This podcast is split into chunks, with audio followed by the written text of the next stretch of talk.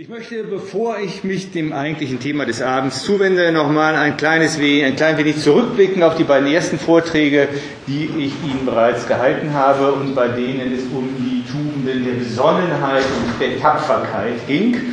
Denn um die Rolle der Weisheit richtig verstehen zu können, ist es nicht verkehrt, auch immer den Blick auf die anderen der sogenannten Kardinaltugenden zu richten, also derjenigen Tugenden, die in der griechischen Philosophie im Allgemeinen und beim Philosophen Platon im Besonderen sich der größten Wertschätzung erfreuten, die die höchste Relevanz genossen haben, deswegen Kardinaltugenden. Es waren einfach die Tugenden, die man für das Gelingen des menschlichen Lebens am wichtigsten hielt. Und da haben wir uns bereits bei den ersten beiden Malen die Besonnenheit und die Tapferkeit angeschaut. Und ähm, Sie erinnern sich vielleicht daran, dass Besonnenheit und Tapferkeit jeweils ihren ganz speziellen Ort oder ihre ganz besondere Position innerhalb der Architektur der platonischen Tugendlehre hatten. Und diese Architektur wiederum leitet sich hier von dem Verständnis dessen, was man in der griechischen Philosophie die Psyche, auf Deutsch die Seele, nannte.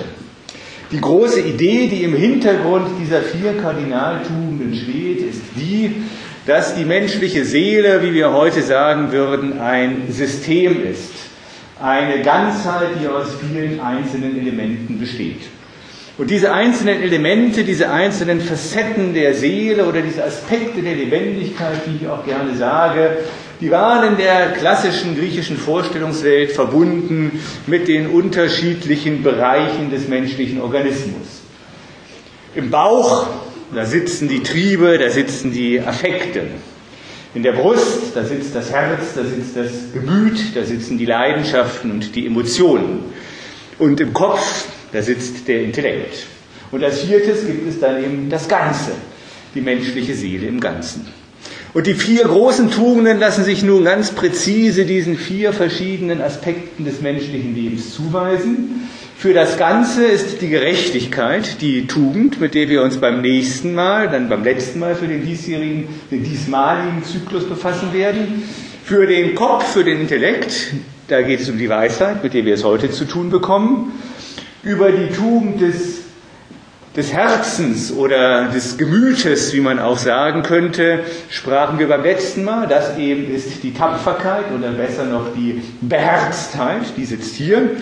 Und über die Tugend, die spezifische Bestheit und Qualität unserer Affekte und unseres triebhaften Lebens sprachen wir, als es um die Besonnenheit, die Sophrosyne auf Griechisch ging.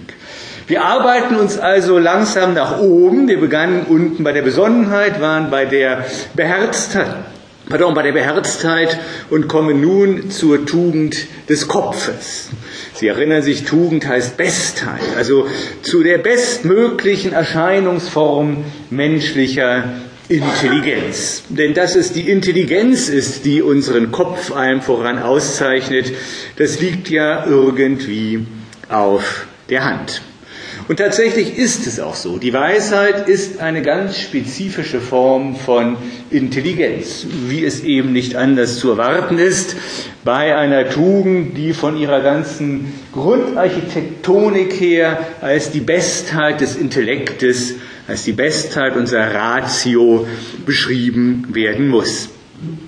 Aber wenn ich heute Abend zu Ihnen über Weisheit rede, dann, das werden Sie im Laufe meiner Ausführung sehen, werde ich Sie dazu nötigen, das Thema Intelligenz doch von einer etwas anderen Seite anzuschauen, als wir es vielleicht gewohnt sind.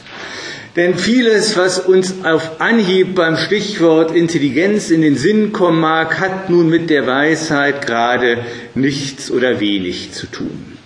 Weisheit hat nichts mit dem IQ zu tun mit dem Intelligenzquotienten. Ein IQ von 150 aufwärts macht niemanden weise.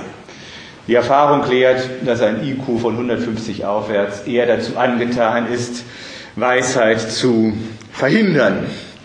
Weisheit hat nichts mit einer besonderen Intelligenz zu tun im Sinne dessen, dass jemand besonders in der Lage wäre, logische Operationen durchzuführen, mathematische Operationen, Kalküle aufzustellen. Das alles sind Intelligenzleistungen, die zwar gut und schön sind, die aber nichts mit dem zu tun haben, worum es heute Abend gehen soll, mit der Weisheit.